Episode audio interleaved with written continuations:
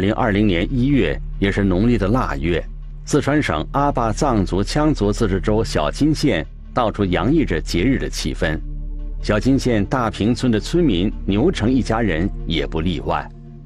我就在大江屋头啊，那会儿就那个牛边儿的屋头，大婶婶的屋头，他们两家婆那个娘奶奶在那高头睡。牛成有四个孩子，两男两女，现都已成家，可以说是子孙满堂。除夕快到了，常年在外务工的两个儿子也回到了家里，一家人其乐融融。牛成没想到，一个电话打破了这难得的幸福气氛。九点钟。给我打了个电话的，他说的小店弄五秒，他说的他弄五秒，我说是小店是没弄啊，我一直在这儿等他。二零二零年一月十七日晚上，牛成接到了小儿媳妇的电话，电话里小儿媳妇说，一个多小时前，小儿子牛建驾驶拖拉机动身回家了，按路程来计算，牛建早就应该到家了。几个小时了，我说他走路都弄这屋头了。还不如说是开小四儿，咋子我就心慌，我就说外头看，下面看了一下，黑到树这儿听，这儿底下小四儿有没得生气，也没得。我这上头又听，还是没得。牛建的电话一直无法接通，牛坚的父亲担心小儿子晚上出什么事情，便打电话给大儿子牛辉，让他过来和自己一起去找牛建。十一点钟样子就睡了，都睡了。睡了时，爸爸才来打电话。他说的，你看起来哦，弟儿还没回来。牛坚的父亲猜测，有可能是拖拉机出了故障，修车耽误了时间，便和大儿子一起先去修车厂寻找。我们有个小车嘛，有个小车，我就是把车子开起嘛。我们俩就顺到楼下去，就我们爸爸跟妈妈呢，就找弄这杨家吧，而家在那儿有个别墅呢。啊，找到那儿了，而且我们就把他们打起。拖拉机修拖拉机那儿去看一下熊娃娃那儿，哦，我们一车子坐起嘛，一晃那儿盖上去弄熊娃娃了。弄熊娃娃，人家门去关得好好的，没得人。嘿，我心头就更加炸了。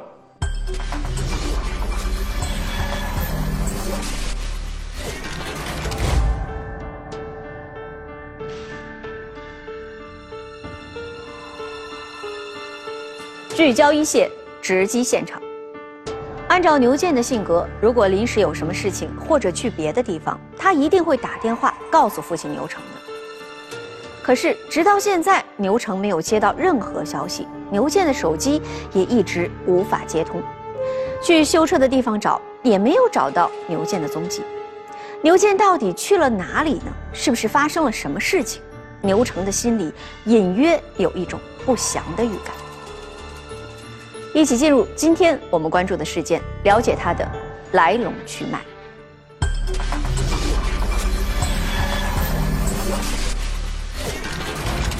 返家途中，儿子突然失联，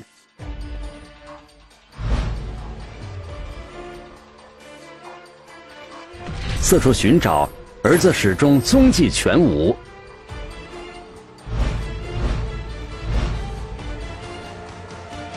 失踪的背后隐藏着惊人的真相。一线《爱的代价》上集正在播出。牛建的家人暂时也没有更好的办法，只好沿途打听牛建的踪迹。一转过去，夹子就碰到这个藤山门一问谁，他说：“嚯，就这下面，就你们这前头。”宝坎上吊起的一个拖拉机，哦哟，我就心头就炸完了。我说着了，出车祸了。依照村民指示的方向，牛家的家人看到了他们最不愿意看到的一幕。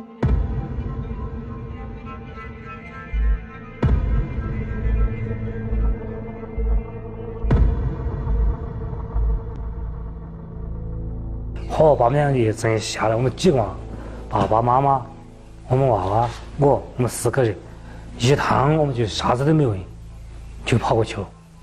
他一下就瞪着那个小车到那个车子，车子都没多停稳，我就跳下来看了哈边边上人人没得，灯的灯关了去，车子脑壳上吊在宝坎上的。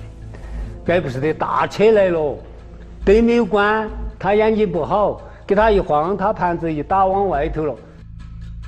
结合现场的情况，牛辉推断弟弟很有可能跌落悬崖了。我就走一圈圈就别出来，我就没有敢下去的。看底下来黑嗡嗡的，我们个儿子就拿个手机，穿了个睡衣，穿了个纱片黑，他就瞎看就把他们腰板的马儿找到去了。我妈炫得哭，这样子我就说找到腰板没？他说爷爷找到了。我说他又起不来，有啥子起？我那水里头拉过来的水里头。距离新年只剩七天，牛健突然惨死，全家上下悲痛欲绝。牛健的家人认为这明显是一个车祸现场，于是迅速拨打了报警电话。就在双柏乡境内的一条公路上，因为它外侧正在嗯道路正在施工，外侧没有防护栏，一辆盘式的拖拉机，它的车头嗯掉在悬崖外面。事故现场一侧是高耸的大山，另一侧则是陡峭的悬崖。一辆装满货物的拖拉机冲出了路面，悬挂在崖边，车头悬空，摇摇欲坠。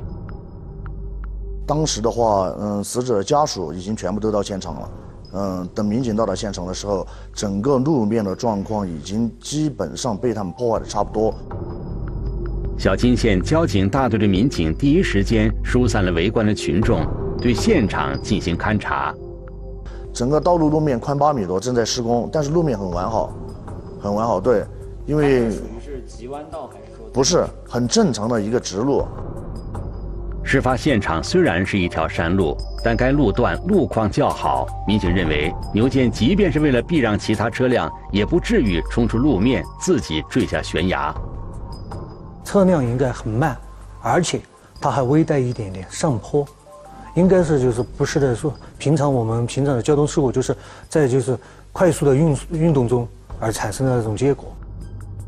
民警随即对牛健驾驶的拖拉机进行了初步的检查，又发现了一些不合常理的线索。他的手刹是拉起来的，而且还上了保险。你在和其他的车辆会车或其他的车辆硬要别你的话，当时的应急条件。你根本不可能会产生这些状况，突然把手刹拉起来，还要把保险都上好。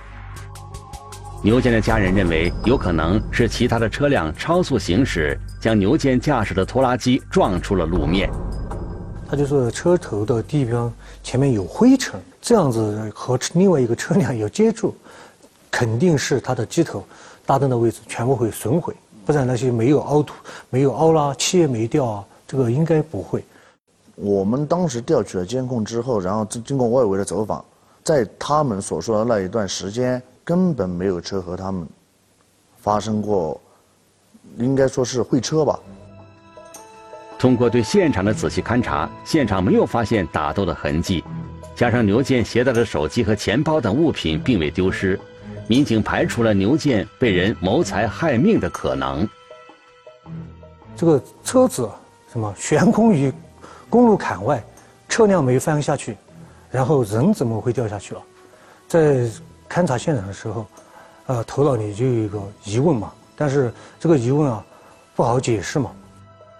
就在民警觉得现场有些蹊跷的同时，法医对牛健的死亡原因有了初步的判断。他的生活反应，包括高高坠下去，呃，包括窒息征象，都比较明显，比较符合于高坠死亡。对于牛健的血液，法医也做出了初步的检验，并未发现酒精或毒品的成分。难道这起事故是因为牛健自己的驾驶失误造成的？牛健当晚的身体和精神状况是否有什么异常？民警询问了牛健的妻子蔡婷婷。当天就是一月十七号，呃，这个牛某某和他的老婆蔡某某，他们是从八角到他的。老婆家里去什么运马铃薯啊这种农作物。牛健的妻子名叫蔡婷婷，今年二十五岁。二零二零年一月十七日中午，也就是事发当天，夫妻俩分头出发，来到蔡婷婷老家公达村搬运食材，直到当天二十点左右，两人才一起下了山。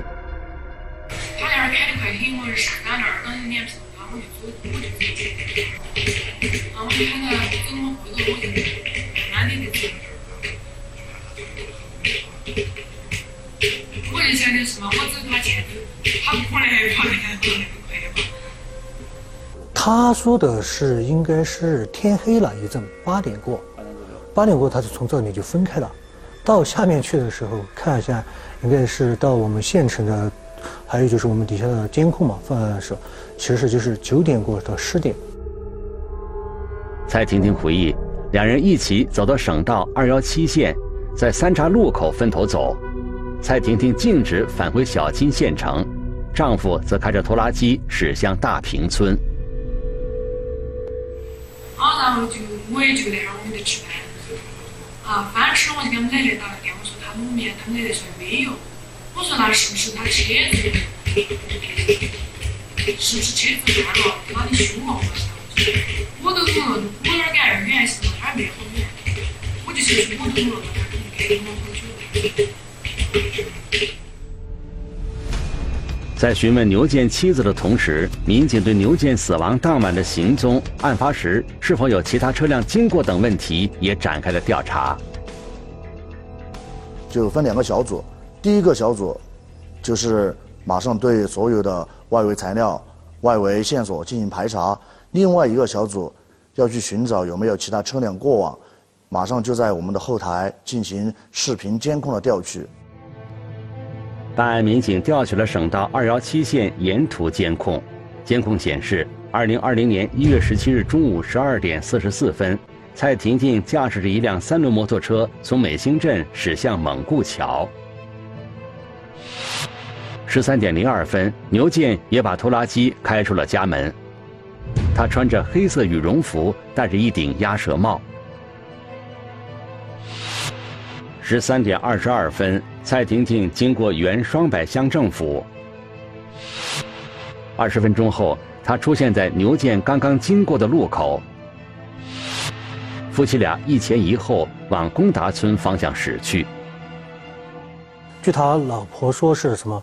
他是当时就是到我们这个省道路口，他就是往下走了，朝县城方向走了。然后他说拖拉机就朝上面走了，应该就是当时就分开了。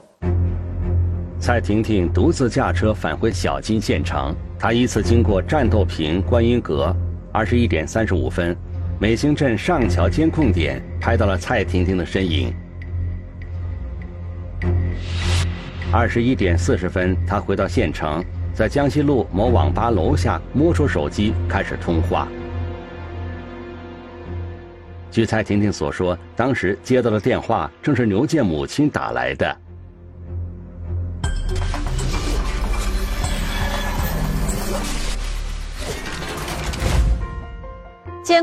印证了牛建妻子蔡婷婷的讲述，调查结果也趋向于这是一起偶发的交通事故。但是参与调查的民警总觉得这个事情有点蹊跷。要说是一起偶发的交通事故，现场有一些解释不通的疑点。要说牛建的死因另有隐情的话，目前呢也没有找到明确的证据，案件似乎陷入了僵局。就在这个时候，一个目击者的证言让这起案件的调查方向发生了巨大改变。我们来听听本案涉及的相关各方声音，解开疑问，还原真相。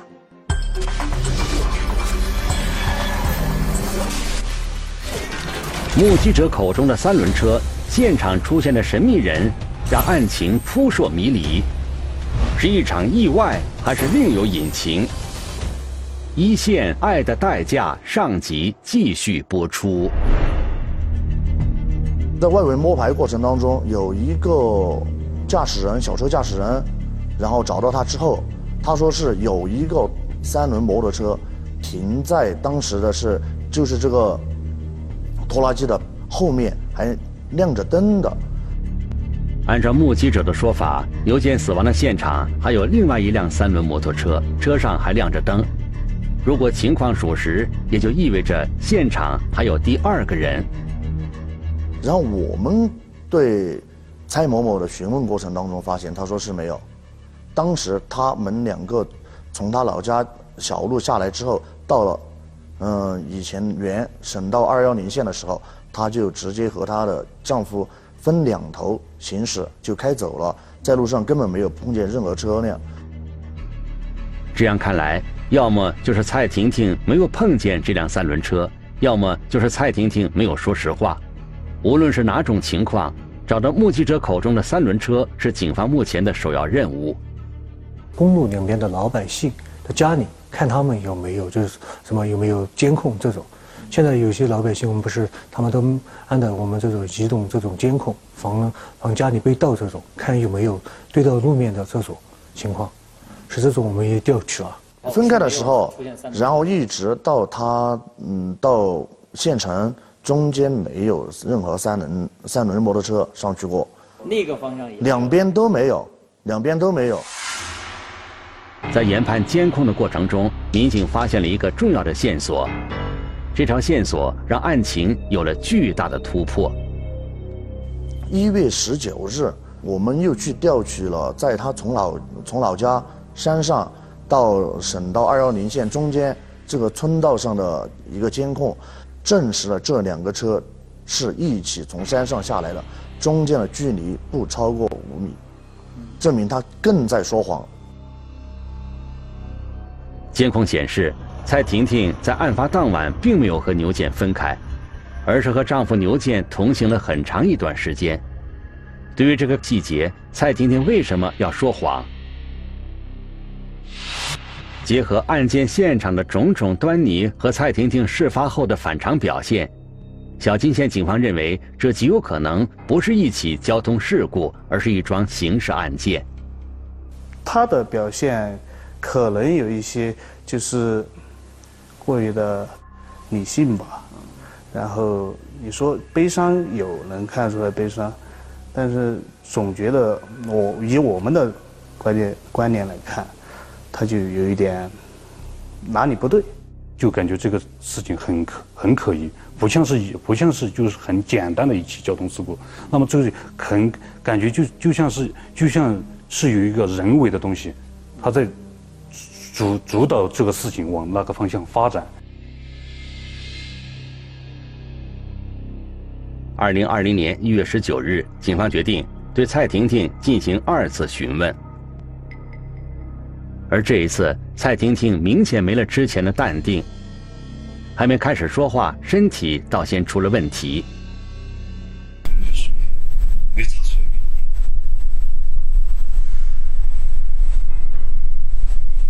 你平时流没流鼻血？咋咋子的嘛是？没去看过吗？看你这个流鼻血这个情况。医院头检查过吗？就是根据现场的这个情况，他说的他是没上去，结果有人看见他上去，但是我们没直接给他说，但是给他说这一点的时候，他就已经有一点不淡定了。面对警方的反复询问，蔡婷婷似乎是觉得无法隐瞒了，于是告诉民警，一月十七日晚上。她和丈夫一前一后从公达村出发，本打算一起前往宝宅，将当天装载的货物放置妥当。可当两人走到烧茶坪路段时，牛建的拖拉机出了问题。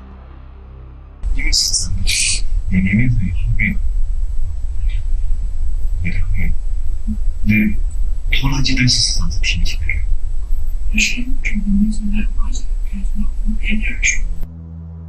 丈夫牛建在尝试维修拖拉机，自己就只能在一旁等待。蔡婷婷说：“晚上的寒风格外刺骨，被冻得瑟瑟发抖的她忍不住开始抱怨了起来。”我也觉得这样子，我一下子突然之间我就说出去了。我从哪儿我记得吧？从哪儿从哪儿开始的？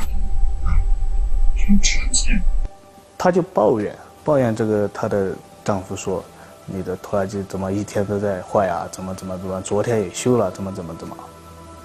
然后就因为两口子嘛，可能就平时就吵架或者什么都很习惯了。就她的她的丈夫也跟她吵起来，两个人就开始争吵。蔡婷婷说：“牛建当时的心情可能也比较烦躁，两人就吵了起来。”你一言我一语，谁也不肯低头服软，直至开始相互推搡起来。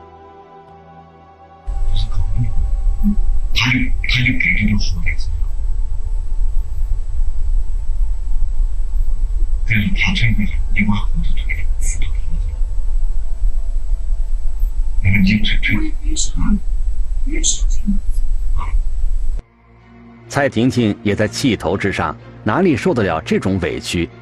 她脑袋一空，用力一推，牛健身体一晃，向后一倒，便跌落山崖，不知所踪。他说，摔下去以后他也挺害怕，为了不让别人发现或者什么，他就把这个拖拉机开到了这个公路的这个外沿，然后造成了这个交通事故。蔡婷婷再三强调，自个儿根本无意伤害丈夫，就是一时失手导致丈夫坠崖。可为何在发生意外之后，蔡婷婷不呼救、不求助，反而伪造现场、撇清关系？对于蔡婷婷的解释和说法，民警并不完全相信，因为这套说辞中存在许多的矛盾和不合理的地方。双方发生口角，这个相互推诿啊，这些是大家都有个力度的。而且在危险危险的这个悬崖路边，这个作为一般小孩，大家都知道这个靠边了，不可能发生这些大的肢体冲突。即便事情的真相如蔡婷婷所说，两人发生了口角，甚至还动了手，但要想把正值壮年的牛健推下悬崖，也并非易事。女的肯定力气比这个男的小得多，因为她丈夫刘某某一是嗯要做农活。还有一个就是经常在外面打工，一直从事的就是体力活，你不可能一下就把他推下悬崖。按蔡婷婷所说，她是失手将牛健推下悬崖的。即便蔡婷婷所说属实，身为妻子的蔡婷婷在将丈夫推下悬崖后的一系列行为，也是有些不合逻辑。你们两个本来就是夫妻关系，那么我可以主动承认啊，为什么会？把拖拉机开到这个悬崖边上，然后造成了一个交通事故，故意来隐瞒。始终感觉他就是在审讯他的过过程中，始终感觉他就是没讲透，心中始终有一点东西没有说出来，感觉是在有意的一些规避一些东西。在第二次询问蔡婷婷之后，小金警方对案情进行了反复的梳理。觉得蔡婷婷对丈夫的死亡过程仍有所隐瞒。当时我们也是基本去想是，呃，比如两方双夫妻双方是不是感情不和？不是他们因为什么意外失手，呃，造成了这个死者掉下了悬崖，而是他故意将死者推下了悬崖。如果事情真如民警推断的一样，蔡婷婷就涉嫌故意杀人了。为了寻找新的线索，小金县警方加大了走访的范围和力度。了解到，就在事发的前一天，牛健曾去检修过拖拉机。头一天是修了拖拉机的，嗯，然后第二天出现出现故障的也没得啥子。然后交警这点看了也，这个拖拉机整个也大的问题没得，呃，复复启动啊那些都没得问题。拖拉机在牛健死亡当晚并没有出现任何故障，也就是说，两人因为拖拉机出现故障而发生争吵的事情是蔡婷婷编造的。就在民警发现蔡婷婷仍在说谎的时候，牛健胃液提取物的检测有了结果。我们这里条件有限，没法做，我们是从省厅做的，省厅鉴定下来有安眠药成分。哦，在我们因为在一边的离化检，我们在尸表检验以及解剖检验的时候，没法认认定它是你是里面有毒，或者是有安眠药之类的。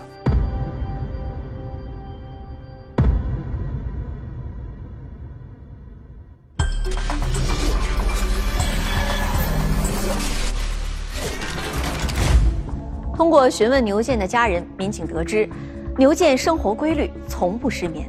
那安眠药的成分从何而来？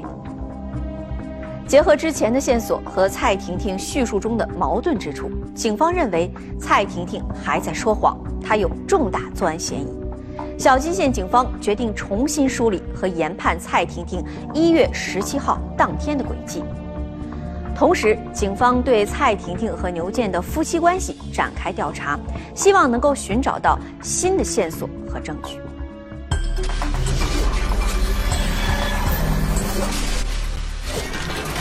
面对警方的询问，淡定的妻子谎话连篇。丈夫之死的背后究竟隐藏着什么？一线《爱的代价》上集继续播出。据了解，蔡婷婷与牛健结婚七年多，育有一儿一女，儿子六岁，女儿只有两岁。牛健常年在外地打工，蔡婷婷便在县城租下一套房，方便照顾孩子。他的妻子，嗯，在平时在这个县上带小孩他的男人就。嗯，在外打工啊，或者是做什么？平时他们两个见面的时间应该不多，有过吵架，但是也不是很频繁。仅从牛健、蔡婷婷夫妻两人的关系来看，似乎没有什么异常。民警决定针对两人的社会关系进行梳理和调查。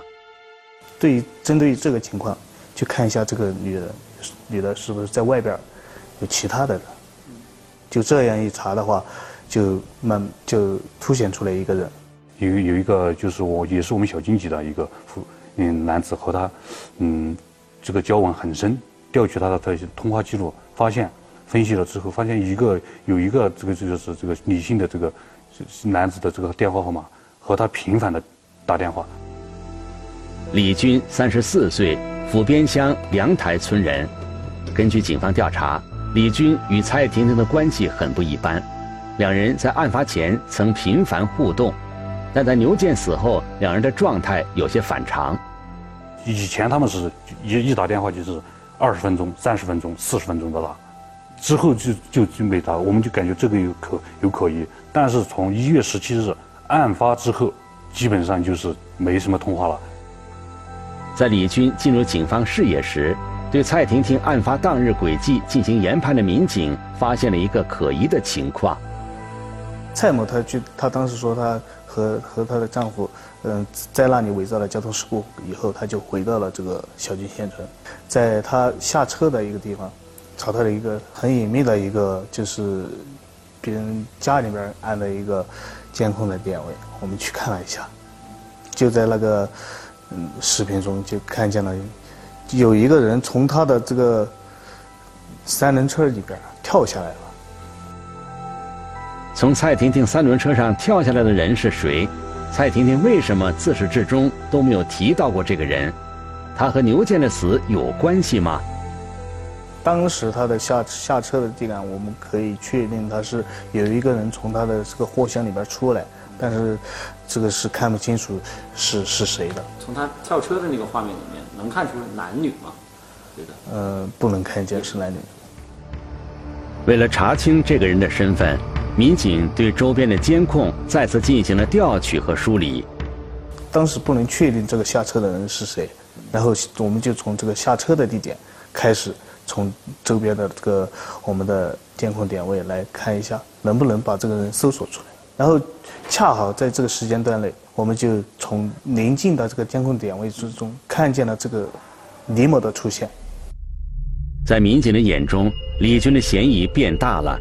小金警方迅速组织民警对李军一月十七日当天的轨迹展开调查，发现一月十七日，嗯，上午他的车辆，嗯，他这是一辆银色银色的面包车，嗯，从他的老家小金县府边乡开车到的嗯小金县美兴镇县城里面。在县城里面停在了专门的停车场里面停好了之后，在嗯这个小金街上嗯闲逛，然后搭了一辆就我们这里叫的这个野地。十五分钟后，李军搭乘的车辆经过省道二幺七线，朝山间行驶。十六点零一分，这辆车按原路返回，到达小金县城。办案民警仔细比对了前后监控，发现副驾上的李军此刻已经没了影儿。这个车辆到了这个双柏乡，但是他又又没有经过双柏乡上面的那个乡，叫八角镇，他就只在这个两个乡之间，短停留了接近一一个多，车辆只停留了一个多小时之后，然后返回了。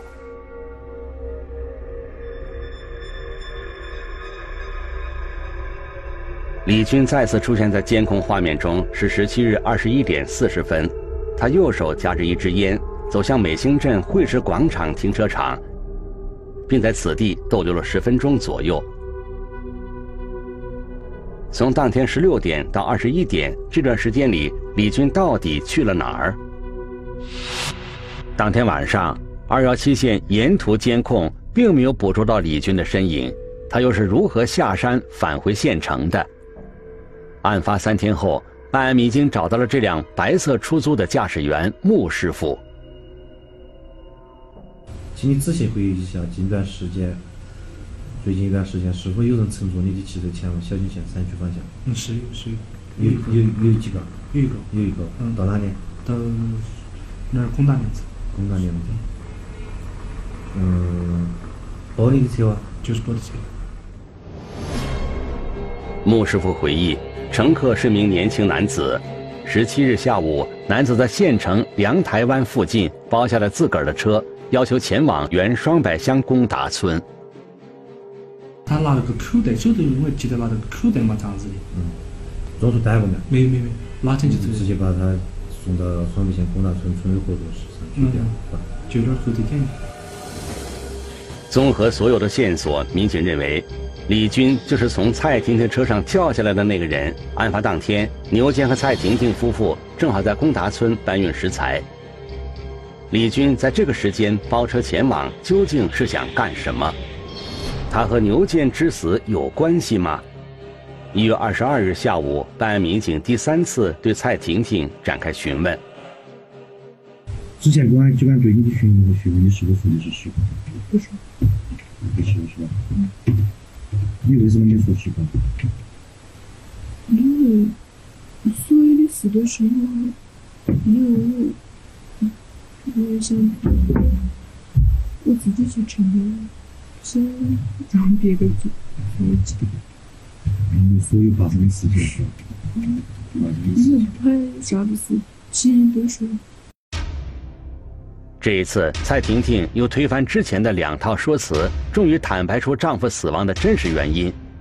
蔡婷婷交代，她与李军二人共同杀害了牛建。通过摸排和走访，民警掌握了李军的具体位置。二零二零年一月二十三日凌晨，小金警方在府边乡梁台村将犯罪嫌疑人李军抓捕归案。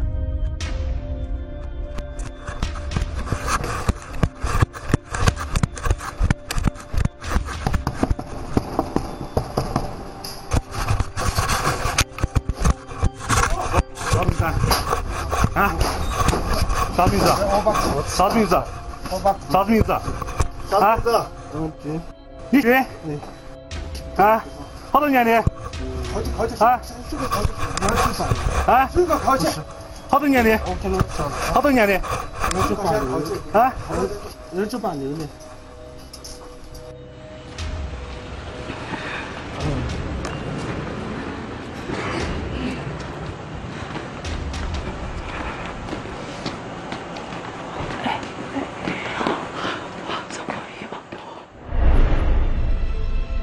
谁能够想到，看似是意外的交通事故，却是被人布置的杀人现场？蔡婷婷为什么要和他人一起杀害自己的丈夫呢？在审讯的过程中，蔡婷婷说，之前之所以谎称丈夫牛建是被自己推下悬崖的，是因为她不想连累别人。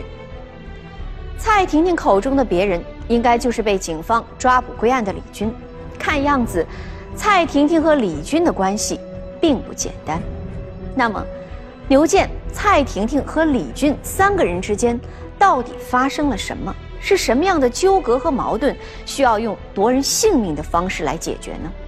欢迎您明天继续收看下集。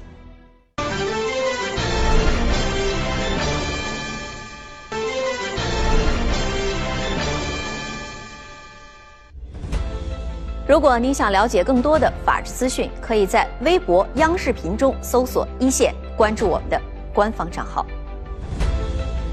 这里是一线，我是陆晨，下期节目再见。